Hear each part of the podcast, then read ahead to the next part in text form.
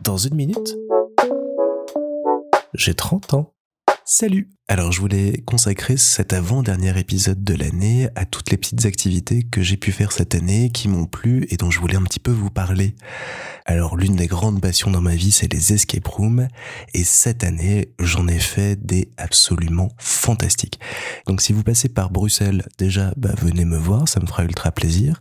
Et ensuite, je vous conseille de faire Tokyo Lab chez Escape Rush. Escape Rush, de base, c'est une super enseigne qui proposait jusqu'à présent deux salles fantastiques et qui a ouvert il y a quelque temps sa troisième salle appelée Tokyo Lab qui nous plonge dans une rue de Tokyo reconstituée avec tellement de minutie qu'on s'y croirait. On passe la porte et on voyage jusqu'au Japon, c'est fantastique. Et puis toute l'histoire est très chouette derrière, il y a plein de bouleversements, plein de rebondissements, vraiment je vous la conseille. L'autre très chouette découverte de l'année, c'est du côté de Lille chez Just Escape avec euh, le Digimiam, donc qui est un grand ordinateur robot cuisinier qui a un petit souci qui est détraqué qu'il faut réparer. Et la salle est euh, hyper chouette parce qu'elle a un côté futuriste et en même temps très régressif parce que ça parle de bouffe et moi j'aime bien. Et il y a plein d'idées intéressantes, il y a plein de petits challenges. La fin est vraiment sur le chapeau de roue, c'est top. Donc vraiment foncez, sauver et découvrir le Digimiam à Lille. Et enfin, je pense que mon plus gros coup de cœur cette année revient au passage à Bordeaux qui propose deux salles mais absolument magnifiques le vestige archéologique d'une part, où le décor est absolument fabuleux, et surtout la lettre d'Einstein qui est entrée pour moi d'un coup dans le top 10, voire 5, voire 3 des meilleurs escapes que j'ai pu faire un jour.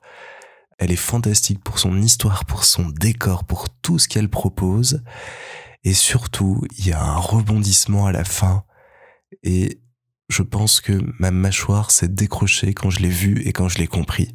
Elle est admirable. Franchement, allez-y les yeux fermés, c'est fantastique. Par contre, petit conseil, ne faites pas comme nous, n'enchaînez pas les deux salles d'affilée, parce que ça fatigue quand même un peu, et la deuxième salle, on a été beaucoup moins performant que la première. Autre euh, grande passion dans ma vie, les jeux de société, on a fait plein de jeux, découvert plein de choses cette année.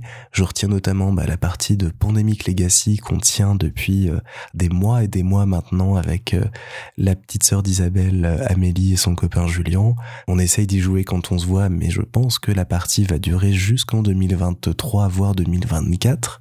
Et c'est très chouette parce qu'à chaque fois, on redécouvre les règles, on remet tout en place et puis on est replongé dedans et c'est reparti pour cette œuvre euh, hyper intéressante. Donc là, on joue la saison 0 qui se passe pendant la guerre froide et c'est un jeu qui se découvre aussi avec le temps, où il y a des règles qui s'ajoutent, où il y a plein de contenu à chaque fois, et il y a encore plein de choses qu'on n'a pas ouvert dans la boîte de jeu et qui promettent vraiment de belles découvertes et de beaux moments à venir.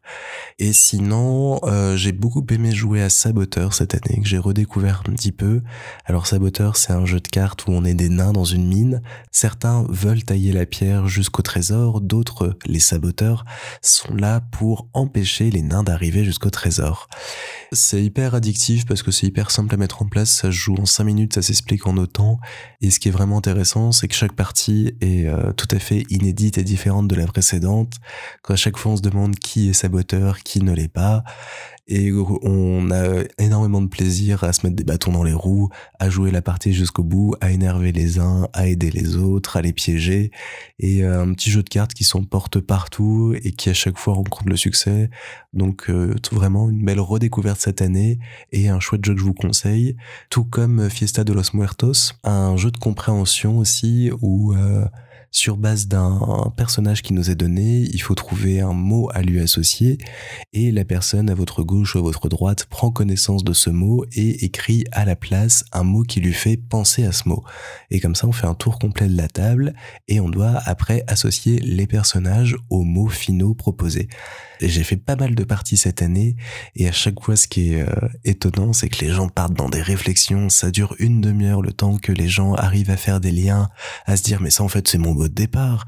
Et c'est très rigolo aussi pour ça et ça met une jolie ambiance. Au niveau jeux vidéo, j'ai pas eu le temps d'en faire beaucoup beaucoup cette année. J'ai eu le temps, je vous en ai déjà parlé, de faire euh, Plague Tale Requiem qui est absolument magnifique et que je vous conseille de faire vraiment vraiment. Là, je suis plongé dans God of War Ragnarok qui est aussi une petite pépite. J'ai joué que quelques heures mais je suis déjà dedans parce que j'avais adoré le premier et je trouve qu'il y a beaucoup de choses euh, dans cette suite qui sont très intéressantes, très pertinentes et j'ai hâte de voir jusqu'où l'histoire va me mener. Et puis j'ai Ghost of Tsushima que j'ai commencé, qu'il faut que je continue, qui est une œuvre euh, très intéressante aussi qui se passe dans le Japon médiéval et dans laquelle j'ai pas vraiment eu le temps de me plonger jusqu'à présent, mais 2023 est là pour ça.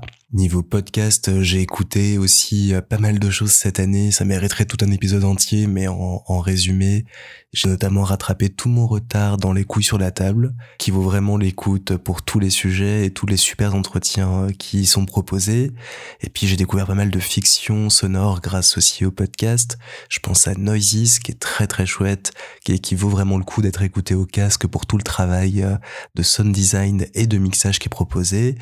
J'ai beaucoup aimé également euh, produit par la RTBF Terre de Brume, avec une très chouette histoire de fantasy et euh, un jeu d'acteur hyper naturel et hyper touchant. Et en termes de nouveaux podcasts sortis en 2022, je vous recommande euh, Il pas mort d'homme sur Binge Audio, qui euh, a commencé un petit peu en 2021 mais a surtout été actif en 2022 et qui proposait une analyse très intéressante de la place euh, occupée par les femmes en politique française, assez glaçant, assez terrifiant mais source de réflexion et d'un possible espoir et tentative d'amélioration à venir sur ce sujet-là. Ensuite au niveau lecture, j'ai lu un petit peu cette année, je vous en ai parlé, mais j'ai surtout lu des bandes dessinées j'ai euh, découvert et redécouvert toute la saga Saga, qui est une très chouette euh, œuvre de science-fiction et de fantasy que euh, j'avais lu un petit peu plic-ploc chez mon papa parce qu'il en avait quelques tomes.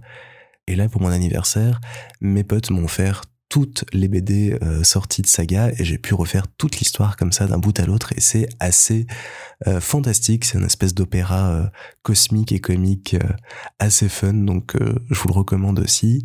Et puis j'ai continué seul une BD que je lisais dans le journal de Spirou il y a très très longtemps et euh, que j'ai aussi racheté en intégrale et dont j'aime beaucoup l'histoire parce qu'elle part vraiment dans un délire euh, métaphysique et philosophique hyper intéressant.